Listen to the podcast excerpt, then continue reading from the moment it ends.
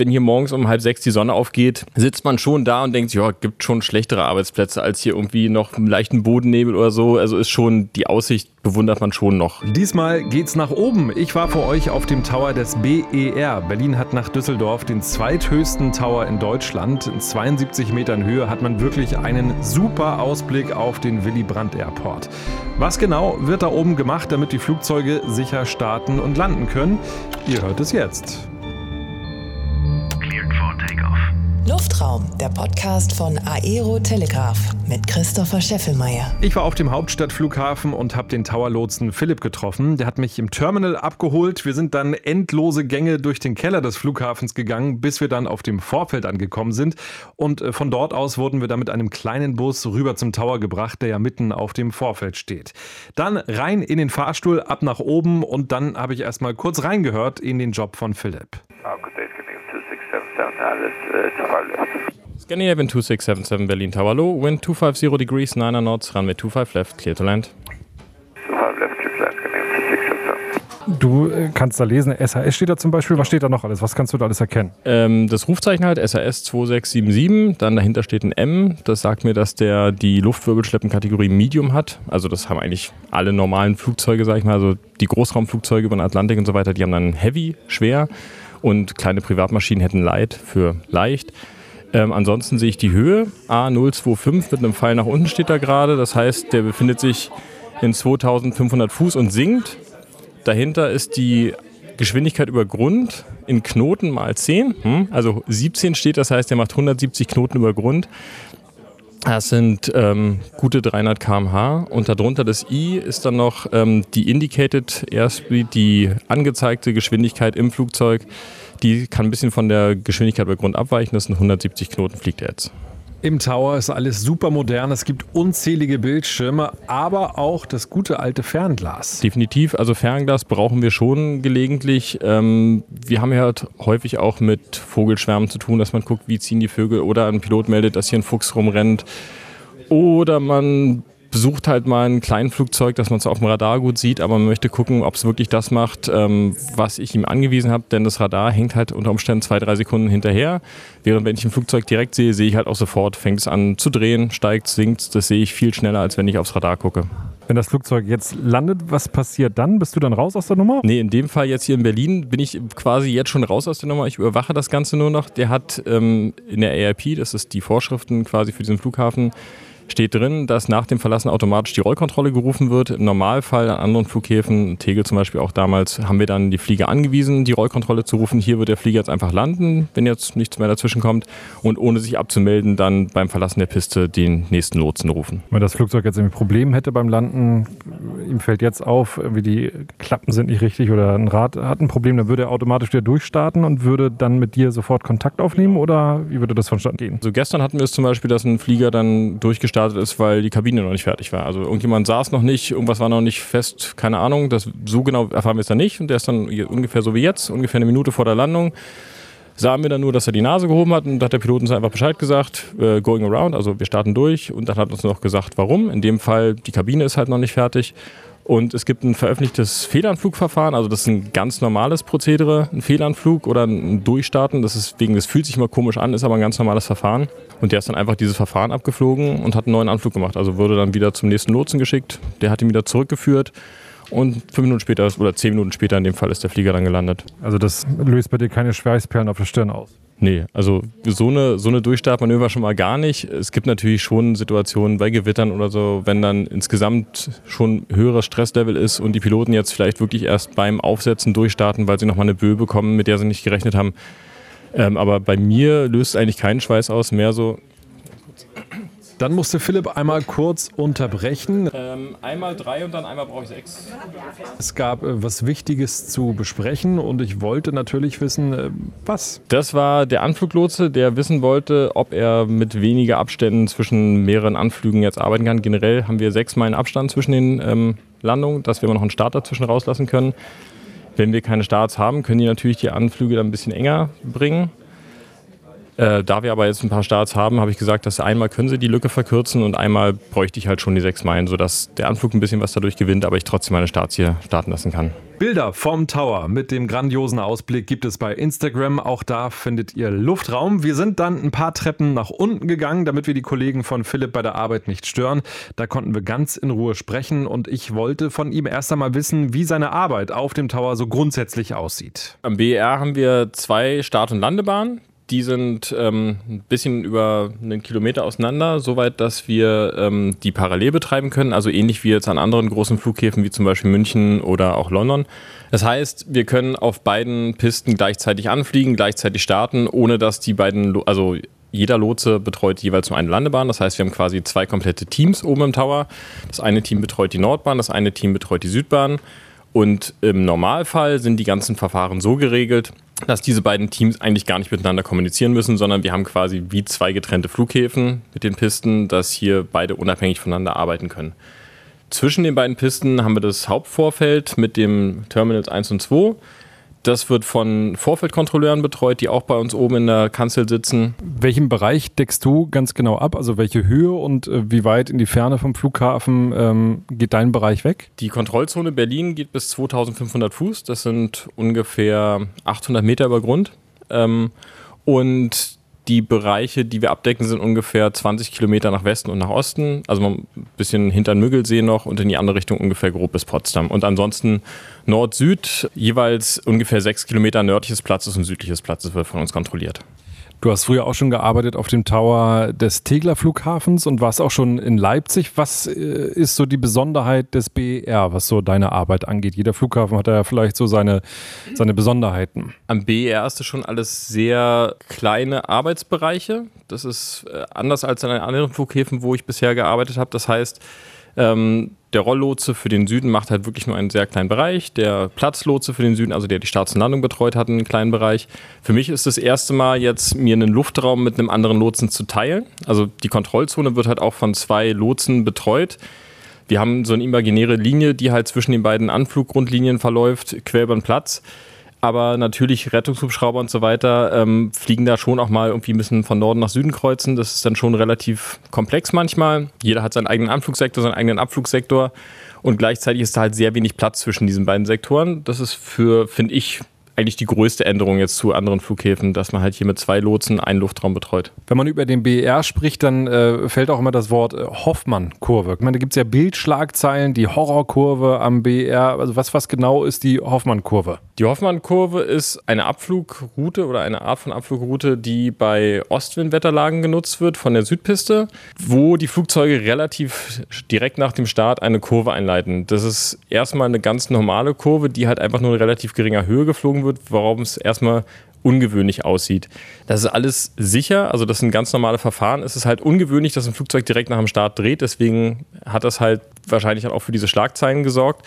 Und das Ganze wird ähm, gemacht, um halt äh, dicht besiedelte Gebiete zu umfliegen aus Lärmschutzgründen. Jetzt sind wir gerade im Konferenzraum, der befindet sich nur wenige Meter unter der Kanzel, wo du normalerweise sitzt und äh, deinen Job machst. Also der Ausblick ist ja wirklich fantastisch. Merkst du das noch bei deiner Arbeit, wenn du aus dem Fenster guckst, dass das schon ein sehr besonderer Arbeitsplatz ist? Doch, das merkt man schon. Also ist auch, ähm, es gibt ja verschiedene Arten von Lotsen. Zum einen die Tower-Lotsen, was ich mache, das, und die sitzen halt am Flughafen, sind für Starts und Landung zuständig.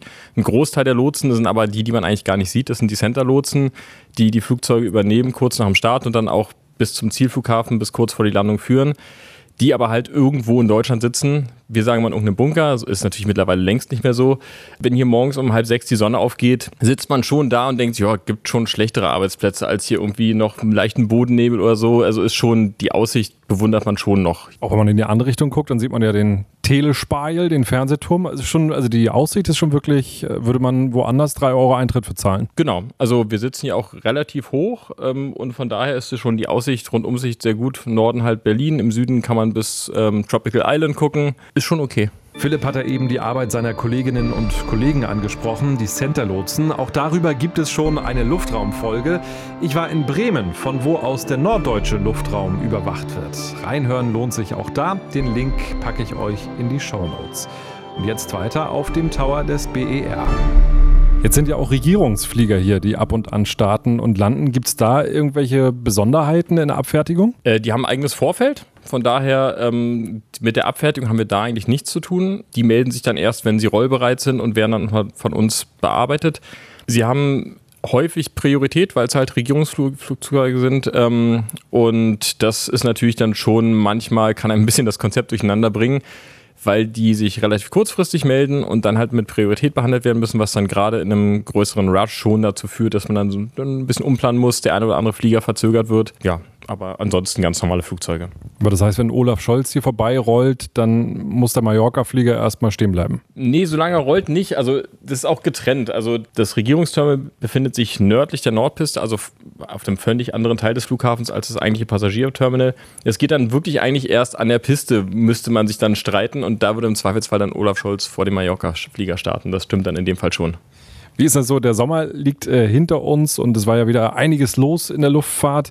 Wie würdest du so die Verkehrsdichte hier am BER einschätzen? Also von unserer Seite ist hier noch viel Luft nach oben. Also wir sind immer noch insgesamt unter den Zahlen, die wir in Tegel an einem deutlich kleineren Flughafen gemacht haben. Also der BER hat immer noch weniger Flugbewegung als Tegel alleine.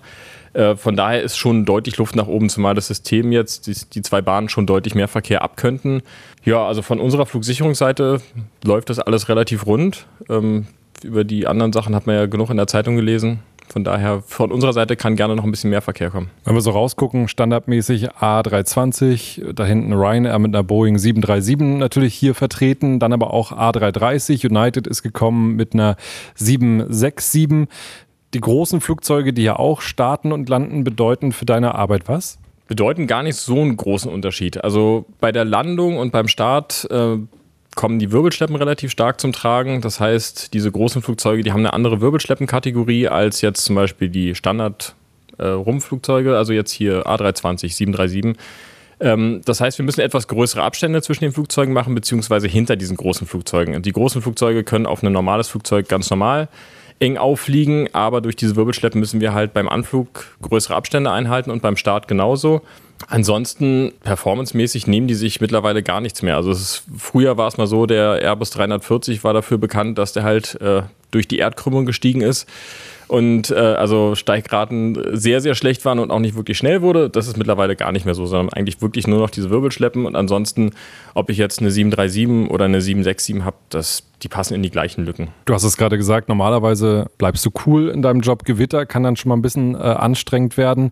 Beschreib mal, wie fühlt sich das an, wenn um dich rum alles dunkel wird und ähm, ja, dein Monitor voll ist mit Flugzeugen und äh, du hast ja gesagt, so Adrenalin spielt dann schon eine Rolle. Ja, wie, wie, wie funktionierst du dann, aber wie bleibst du auch cool? Ja, zum einen muss ich ja nicht ewig lange da sitzen. Das ist schon mal einer der Vorteile in dem Beruf, dass wir halt regelmäßige Pausen haben und auch nicht ewig sitzen können. Momentan sind wir bei zweieinhalb Stunden, die wir am Stück sitzen dürfen. Eigentlich ist es sogar fast ruhiger in der gesamten Kanzel und das gesamte Arbeiten ist deutlich ruhiger, wenn halt so eine Ausnahmesituation sind, einfach weil dann halt auch quasi unser Training abgerufen wird, was wir dann dafür brauchen. Ansonsten, ich sag mal, der deutlich höhere Stresslevel dürfte gerade bei Gewittern wahrscheinlich im Cockpit sein. Also wir sind dann da und probieren zu helfen, probieren alles möglich zu machen, fragen die Flieger halt, ob sie in der Lage sind, die Abflugrouten einzuhalten. Das ist eigentlich unser größtes Problem, weil unsere ganzen Verfahren sind darauf aufgebaut, dass halt spezifische Abflugrouten eingehalten werden, dass im Falle eines Durchstartsmanövers eine bestimmte Route geflogen werden kann, dass die Anflüge in einem ganz bestimmten Winkel kommen, über eine bestimmte Anzahl, also 20 Kilometer geradeaus geflogen wird. So sind unsere ganzen Verfahren gestrickt. Das funktioniert aber nicht, wenn da Gewitter irgendwo stehen. Das heißt, kein Flugzeug fliegt freiwillig durch Gewitter durch. Aufgrund von Blitzschlag ist eine Sache, aber auch die Winde, die einfach in Gewittern herrschen, sind wirklich gefährlich für Flugzeuge. Das heißt, man hat dann Situationen, wo ein Flugzeug auf der Startbahn steht und ich habe einen Anflug, der noch zwei Minuten von der Schwelle entfernt ist und der Abflug sagt mir, ich kann nicht starten. Oder ich kann nur starten, wenn ich sofort oder relativ direkt nach dem Start links, rechts, was auch immer drehe, dann muss ich halt schnell reagieren, muss das mit den Kollegen besprechen, kann mein Flieger jetzt rechts abdrehen und durch deinen Sektor fliegen, ich muss das mit dem Abfluglotsen klären, kann der Flieger das, passt das für euch? Und da muss es dann halt auch schon schnell gehen, weil wie gesagt, der Anflug, der kommt immer näher. Und das kann dann aber auch dazu führen, dass man dann sagt, nee, das passt jetzt nicht mehr, der Start bleibt stehen und der Anflug muss durchstarten, weil die Piste belegt ist. So eine Situation gibt es dann schon in den Situationen probieren wir das hier am BER dann eigentlich so zu machen, dass wir dann eine Piste nur für Starts nehmen, eine Piste nur für Landung, gerade bei Gewitterlagen, um genau dieses Problem nicht zu haben. Das heißt, wenn ein Start nicht starten kann, dann steht er auf der Startbahn und wartet und die Landung kann trotzdem auf der anderen Landebahn landen, weil landen können sie dann und rollen dann auch automatisch ab. Das ist dann kein Problem. Du hast es gerade gesagt, maximal zweieinhalb Stunden kannst du arbeiten, dann gibt es eine Pause und du hast mich freundlicherweise auch gerade ein bisschen durch den Tower hier geführt oder das Gebäude unten dran. Da gibt es ja dann auch Ruheräume, das heißt, da legst du dich dann hin und wie lange? Also wir haben eine halbe Stunde Pause im Minimum nach so einem Slot oben an Bord. Äh, da kann man alles Mögliche machen. Wir haben auch eine Küche, wo man sich irgendwie was zu essen machen kann. Man kann sich mal auf eine Couch legen. Wir haben einen Fernseher, wir haben einen Sportraum, wo man ein bisschen Sport machen kann. So jeder, wie er möchte. Also ich bin jemand, der sich dann gerne auch mal im Frühdienst noch mal eine halbe Stunde hinlegt oder halt irgendwie ein bisschen Sport macht. Andere setzen sich lieber hin, quatschen, lesen was, jeder wie er möchte. Du hast Abitur gemacht, hast danach Zivildienst gemacht und dann deine Ausbildung bei der deutschen Flugsicherung begonnen. Was muss man mitbringen für den Job? Abitur ist Voraussetzung. Ähm, dadurch, dass man nicht den Job so ewig lange macht, ist, haben wir eine Altersbegrenzung. Man darf maximal 24 sein zum Zeitpunkt der Bewerbung, weil man diesen Job halt nicht bis 67 macht, sondern vorher aufhört. Und ansonsten sind es Sachen, die man eigentlich nicht lernen kann. Das hört sich ein bisschen blöd an. Also Englisch kann man lernen, das ist die einzige Sache, was wir den Bewerbern immer sagen. Ansonsten ähm, eine gewisse Stressresistenz braucht man schon in dem Job. Ähm, das wird aber auch ausgiebig getestet, wie man unter Stress reagiert dreidimensionales Vorstellungsvermögen. Unsere Radarschirme sind halt einfach mal ist ein Monitor und das heißt, Monitor ist einfach mal zweidimensional und ich muss halt aus diesen ganzen Zahlen und äh, Punkten, die ich darauf sehe, muss ich mir im Kopf ein dreidimensionales Bild bauen, um halt einfach zu sehen, dass diese zwei Punkte zwar wahnsinnig schnell aufeinander zufliegen, aber da einfach mal 5000 Meter Höhe dazwischen sind, deswegen überhaupt gar keine Gefahr besteht. Ähm, schnell Kopfrechnen sollte man können und damit ist wirklich Kopfrechnen gemeint und nicht Mathematik. Also ich muss kein Integral ähm, ausrechnen, keine Kurvendiskussion machen, sondern ich muss wirklich schnell rechnen können, wenn das Flugzeug so und so schnell fliegt, wo ist es dann in zwei Minuten? Und das andere Flugzeug fliegt so und so schnell, wo ist das dann in zwei Minuten, um dann abzuschätzen, passt das, passt das nicht? Was brauchen wir noch? Ähm, Multitasking. Ähm, der Arbeitsplatz besteht teilweise aus drei Telefonhörern plus noch ähm, einem Mikrofon und noch zwei Kollegen, einen links, einen rechts, die im Zweifelsfall alle gleichzeitig auf einen einsprechen. Und da muss man dann schon einfach nicht alles komplett verstehen. Das ist schlicht nicht möglich. Jeder, der das behauptet, den würde ich gerne mal sehen. Aber ich muss halt abschätzen können, was ist jetzt gerade wichtig. Also auch dieses Priorisieren unter Druck, halt zu sagen, wenn sich jetzt einfach nur ein Elektriker anmeldet per Telefon, um mir zu sagen, er möchte gerne irgendwo auf irgendeinem Rollweg eine Lampe tauschen und gleichzeitig ruft die Feuerwehr mit einer Alarmfahrt und gleichzeitig habe ich noch einen Flieger, der irgendein Problem hat, dann muss ich halt priorisieren. Also der Elektriker fällt dann schon mal raus, den rufe ich dann wohl in fünf Minuten zurück, das ist ganz klar, aber ich muss halt gucken, hat, was hat der Flieger jetzt für ein Problem, ist jetzt erstmal die Feuerwehr dran, solche Sachen und das muss halt sehr zuverlässig funktionieren, auch unter Druck. Womit bewiesen wäre, auch Männer sind multitaskingfähig. Ja, Genau, also wir suchen letztlich, hört sich mal so ein bisschen blöd an, so ein, äh, wenn man mit diesen Stereotypen arbeitet, suchen wir eigentlich Männer, die so ein bisschen diese weiblichen Sachen wie ähm, Multitasking-Fähigkeit haben oder wir suchen halt bei den Frauen dann die, die halt räumliches Vorstellungsvermögen haben und so, was dann häufig ja dann den Frauen zugesprochen wird, dass sie es nicht so gut hätten angeblich. Würdest du den Job empfehlen? Also man gibt ja viele junge Zuhörer, Zuhörerinnen im Podcast, die ähm, ja, Bock auf Luftfahrt haben. Würdest du den Job empfehlen und warum? Ähm, ich würde ihn auf jeden Fall empfehlen. Es ist sehr nah dran an der Luftfahrt, also jetzt im Tower ganz besonders, aber auch im Center ist man natürlich jeden Tag mit den Fliegern im Kontakt. Man hat gegenüber den ganzen Cockpit-Jobs oder fliegenden Jobs halt den Vorteil, man ist abends immer wieder da, wo man auch ähm, morgens aufgestanden ist. Also fürs Familienleben ist es, glaube ich, deutlich einfacher als Langstrecke zu fliegen man geht nicht in finanzielle Vorleistungen, dass man irgendwie eine Lizenz erstmal machen muss und dann auf dem Arbeitsmarkt gucken muss, werde ich genommen, keine Ahnung. Also wir suchen dringend Leute und die Leute, die schaffen bei uns die Ausbildung, die übernehmen wir auch. Also von daher äh, muss man sich um seinen Job keine Gedanken machen. Und es wird auch nie langweilig. Also ich weiß jetzt nicht, wie die Cockpit-Seite ist, ob das nach 20 Jahren auch immer noch jeden Tag anders ist. Es wird nie zur Routine, denn auch wenn der Flugplan von mir aus jeden Tag gleich aussieht, also jeden Morgen um 6 Uhr die, ähm, ja, British Airways nach London fliegt um 6.05 Uhr, die Ryanair nach äh, Mallorca. Die kommen halt doch nicht immer jeden Tag genau gleich und dann spielt noch ein besseres Wetter mit rein. Das heißt, auch nach jetzt 17 Jahren mittlerweile, jeder Tag ist anders. Das kann man Fug und Recht sagen. Es wird halt von daher auch nicht wirklich langweilig. Wenn ich jetzt den Einstellungstest bei euch bestehe, der ist ja nicht ganz einfach. Ähm, wie läuft die Ausbildung ab? Grob ist die Ausbildung zweigeteilt. Also es gibt eine theoretische Ausbildung, die findet in Langen bei Frankfurt am Main statt, an unserem Hauptsitz. Ähm, theoretisch ist aber auch nicht so ganz das richtige Wort. Also die Hälfte davon, ungefähr sechs Monate, sind wirklich Classroom-Teaching, also wie letztlich Studium. Und den Rest der Zeit, obwohl es theoretische Ausbildung sich noch nennt, geht schon in Simulator. Das heißt, wir haben einen großen Tower-Simulator, der wirklich das auch sehr originalgetreu nachstellen kann. Den nutzen wir zum Beispiel auch, um Notfallverfahren zu üben. Also den wird auch für so eine Sachen genutzt. Und die Center-Leute ähm, sitzen halt einfach an original nachgebauten Konsolen und ähm, trainieren dort den Center-Verkehr.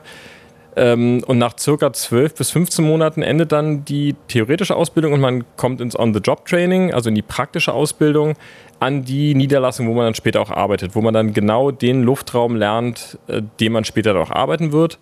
Wir haben das äh, generell bei den Lotsen so ähnlich wie bei den, auch bei den, bei den Piloten. Das heißt, man muss ein, die Piloten machen ihr Type-Rating für einen bestimmten Luftfahrzeugtyp und ich mache halt ein Rating für einen speziellen Tower. Das heißt, als ich von zum Beispiel Tegel hierher gewechselt bin, musste nochmal eine neue Ausbildung machen. Also nochmal hier ein Rating für den BER machen. Und deswegen findet der zweite Teil, dieses Rating, findet dann direkt an dem Ort statt, wo man später eingesetzt wird. Was mir aufgefallen ist, oben im Tower, also so Mann, Frau ist jetzt nicht 50-50, aber ist schon äh, relativ weiblich im Tower auf jeden Fall, ne? Ja, also ist überhaupt gar nicht so, dass es irgendwie ein Job ist, der nur für Männer geeignet ist. Wir suchen halt einfach Leute, die diese Fähigkeiten haben und das sind ziemlich paritätisch halt auch Frauen und Männer. Frauen und Männer, die schnell handeln müssen, wenn es drauf ankommt. Ich wollte von Philipp nochmal wissen, wie oft so medizinische Notfälle vorkommen. Ja, so stellen wir uns vor, ein Passagier hat zum Beispiel Probleme mit dem Herzen. Medizinische Notfälle haben wir, schwer zu sagen, ich würde sagen vielleicht drei pro Woche oder so, grob in dem Rahmen. Ja, genau, das ist dann halt schon so, dass wir dann halt mit den anderen Lotsen eng zusammenarbeiten. Das heißt, der Pilot meldet das bei dem Lotsen, bei dem er gerade dran ist. Das kann sein, dass er im Reiseflug ist und ähm, ja, bei dem, im, die würden in Deutschland vom Karlsruhe aus betreut werden. Und ähm, meldet dort medizinischen Notfall, dann wird geguckt, wie schlimm ist der Notfall, muss zu, sofort zum nächsten möglichen Flughafen ausgewichen werden. Dann würden halt die entsprechenden Sektoren informiert werden, wir auch informiert werden, wir würden den Flughafen informieren und die Feuerwehr, sodass dann, wenn das Flugzeug landet und alles wunderbar geklappt hat, der Notarzt halt schon am Gate steht und sofort in die Maschine reingehen kann und den Passagier versorgen kann. Und wenn es hier mal so eine Gewitterzelle über dem Flughafen gibt, was sind dann die klassischen Ausweichflughäfen? Hannover und Leipzig, würde ich sagen. Dresden noch in Ausnahmefällen. Es kommt halt auch mal ein bisschen darauf an, wenn es einzelne Gewitterzellen sind, wird die Airline wahrscheinlich den Flughafen nehmen, wo sie selber noch eine, eine, eine Basis hat, wo sie Wartung hat, wo sie vielleicht auch schon Bodenpersonal vorhält. Manchmal gibt es ja auch so Fronten, die dann wirklich wie so eine ganze Linie übers, über Deutschland ziehen, wo man einfach sagt, ähm, weiß nicht, die zieht von West nach Ost und wir kommen einfach nicht über die Front hinweg. Das heißt, äh, wir kommen von Osten, probieren in Berlin zu landen und schaffen es nicht. Dann sind Hannover ist halt einfach keine Option, weil Hannover ist dann halt schon hinter der Front. Da geht es dann nach, nach Dresden. Aber das entscheidet jede Airline für sich, wo man dann halt hin ausweicht. Teilweise wird halt auch erstmal noch eine halbe Stunde, Stunde sogenanntes Holding geflogen. Das heißt, man wartet irgendwo im Warteverfahren, wo keine Gewitter sind, um in der Hoffnung, dass es halt wirklich eine Gewitterzelle ist, die dann irgendwann auch weitergezogen ist und dann ganz normal angeflogen werden kann. Aber dann müssen die Landungen auch fix gehen, weil dann der Sprit natürlich irgendwann noch alle ist, ne?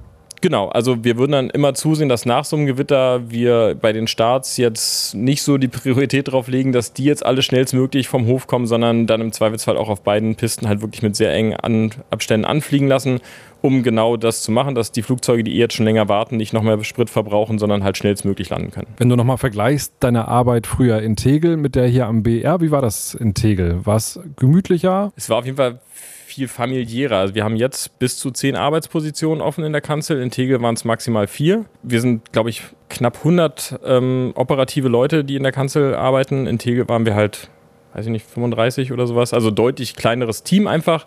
Und wir waren deutlich näher dran. Tegel ist halt auch der Tower viel kleiner, der Flughafen viel kleiner. Und gemessen an den Abständen, die man hier am Flughafen BER hat, ähm, sind die Flugzeuge quasi durch die Kanzel durchgeflogen. Also man saß einfach viel näher dran. Wer den Flughafen Tegel noch kennt, man ist ja auch gelandet und noch, man hat das Gefühl, der Flieger ist noch gar nicht richtig unten. Auf einmal war man schon am Gate. Also das war einfach insgesamt flächenmäßig viel, viel kleiner.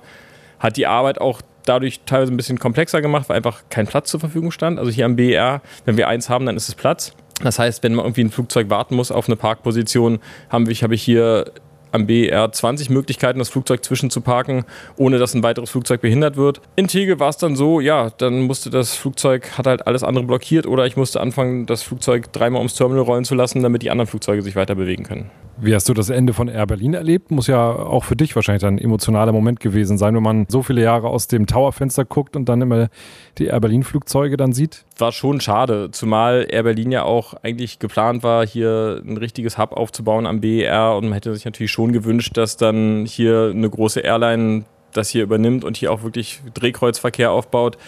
Und man kannte auch die Piloten teilweise so vom Funk, also nicht jetzt, dass man sie jetzt persönlich auf der Straße erkannt hätte, aber am Funk hat man sie dann schon erkannt. Ähm, das Schöne war, dass äh, viele von den Leuten ja sofort bei anderen Airlines untergekommen sind und auch die Flugzeuge weiter geflogen sind. Das heißt, ähm, auch ein paar Monate nach, dem, nach der Pleite von Air Berlin gab es dann noch mal einen Piloten, der sich in Anführungszeichen versprochen hat und damit Air Berlin Callsign reingerufen hatte, wenn er eine Air Berlin ähm, Flugzeug geflogen ist. Also das Air Berlin hat halt schon durch die Leute schon auch weitergelebt. Wie ist das jetzt äh, zum Beispiel bei EasyJet? Es Gibt ja auch äh, Piloten, die hier stationiert sind. Erkennt man die auch manchmal an der Stimme? Ja, einige schon, aber insgesamt ist es schon einfach noch viel mehr. Also es sind gefühlt weniger Crews hier direkt stationiert am BER und es ist einfach ähm, schon ein bisschen unpersönlicher geworden insgesamt. Ich habe äh, vorhin ähm, noch mal kurz gefragt ähm, bei Instagram eure Fragen hier an äh, den Tower Lotsen und ähm, ich, die Zeit war ein bisschen knapp, aber Erik hat gefragt, ich soll mal fragen, wie es mit dem Verdienst eines Tower-Lotsen so aussieht. Da brauchen wir uns, glaube ich, nicht zu verstecken. Also der Verdienst ist sehr gut. Also ein angehender Lotse während seines Trainings erhält ähm, in den ersten 12 bis 15 Monaten 1250 Euro plus Wohngeld. Und ähm, dann beim On-the-Job-Training, also beim zweiten Teil der Ausbildung, wenn er schon an dem späteren Flughafen arbeitet oder in dem Center, wo er später dann noch eingesetzt wird, das heißt auch schon selber mit Flugzeugen arbeitet, sind es dann schon 4000 Euro brutto im Monat und das Einstiegsgehalt als für einen fertigen Lotsen liegt bei ca. 100.000 Euro brutto im Jahr. Da kommt man mit über die Runden. Kann man von leben. Wie ist das jetzt bei dir? Wirst du jetzt dein Leben lang hier bleiben, weil du jetzt auch Familie in Berlin hast? Oder könnte es auch mal sein, dass sich die Firma nach Frankfurt zum Beispiel schickt? Nee, von der Firma aus nicht. Also es sei denn, der Flughafen BR geht irgendwann pleite und wir machen hier komplett zu, dann wird die Firma mich anderweitig einsetzen. Ansonsten ist es so, ähm, nach der Ausbildung hat man nur ein sehr begrenztes Mitspracherecht, wo man hinkommt. Da wird man dort eingesetzt, wo man gebraucht wird. Ähm, generell gibt es halt diese Unterscheidung zwischen Tower- und Center-Lotsen. Die Tower-Lotsen werden auf Towern eingesetzt, wie der Name schon sagt. Und, äh, die sind an jedem großen Flughafen in Deutschland. Und die Center-Lotsen gibt es einfach viel, viel weniger Center. Das heißt, zum Beispiel, was in Berlin startet und landet, wird von Bremen aus betreut. Das heißt, es gibt gar keinen Center-Lotsen, der in Berlin sitzt, sondern wenn ich Center-Lotse werde, auch das entscheidet die Firma letztlich, was gerade mehr gebraucht wird, eher Center- oder eher Tower-Lotsen. Wenn ich Center-Lotse bin, habe ich einfach weniger äh, Standorte zur Auswahl. Also die Center stehen in Langen bei Frankfurt, München, Bremen und Karlsruhe. Dort wird man dann quasi hinversetzt nach der Ausbildung, wo man gebraucht wird kann dann aber Anträge stellen, wenn man woanders hin möchte. Also ich bin zum Beispiel gebürtiger Berliner, habe dann sechs Jahre in Leipzig gearbeitet, hatte in der Zeit aber schon einen Antrag nach Berlin laufen und bin dann nach Berlin versetzt worden. Das liegt daran, dass man sich nicht an den einzelnen Towern bewerben kann, da die deutsche Flugsicherung halt für sämtliche Tower und Center in Deutschland zuständig ist und man bewirbt sich halt als Fluglotse bei der Flugsicherung und nicht ähm, als Towerlotse in Berlin. Das Lieblingsflugzeug. Also wenn ich hier aus dem Fenster gucke, sehe ich jetzt ähm, eine Menge Flugzeuge. Mein Lieblingsflugzeug wäre an dieser Stelle der A330 von Turkish Airlines, aber ich will dich da jetzt gar nicht beeinflussen. Welches Muster ist dein Lieblingsflugzeug? Ähm, eigentlich der Airbus 350 von denen, die hier auch ab und zu mal sind, gefällt mir sehr gut und ansonsten immer noch die 747-400. Das ist immer einfach das schönste, ästhetischste Flugzeug, das je gebaut wurde. Der Klassiker. Ja, genau. Also auch, die, auch nicht die 800, die ist, die ist, da stimmt die Proportion nicht, sondern wirklich die 747-400. Da stimmt einfach alles. Jetzt heißt es für dich gleich wieder Treppen steigen. Es geht einmal nach oben. Was musst du noch machen heute? Ich bin jetzt gleich noch anderthalb Stunden oben an Bord und werde dann Rollkontrolle Süd machen. Das heißt, alles, was vom Hauptterminal aus startet und muss dann durch meinen Bereich und ich führe die Flugzeuge dann zur Piste und die gelandeten Flugzeuge führe ich dann zum Vorfeld. Was, wenn der Fahrstuhl mal kaputt ist hier im Tower? Dafür haben wir eine Außentreppe. Das wird dann aber schon eine richtig sportliche Betätigung. Also, das ist dann schon ein paar Stufen, die man laufen muss. Dann noch eine gute Schicht und ja, vielen Dank für die Einblicke. Gerne. Ihr wisst, was zu tun ist. Wenn euch dieser Podcast gefallen hat, dann sagt es euren Freunden oder teilt den Podcast auch gerne im Netz. Und über eine 5-Sterne-Bewertung in eurer Podcast-App freue ich mich auch. Danke fürs Zuhören und dann bis zum nächsten Mal. Luftraum, der Podcast von Aero Telegraph mit Christopher Scheffelmeier.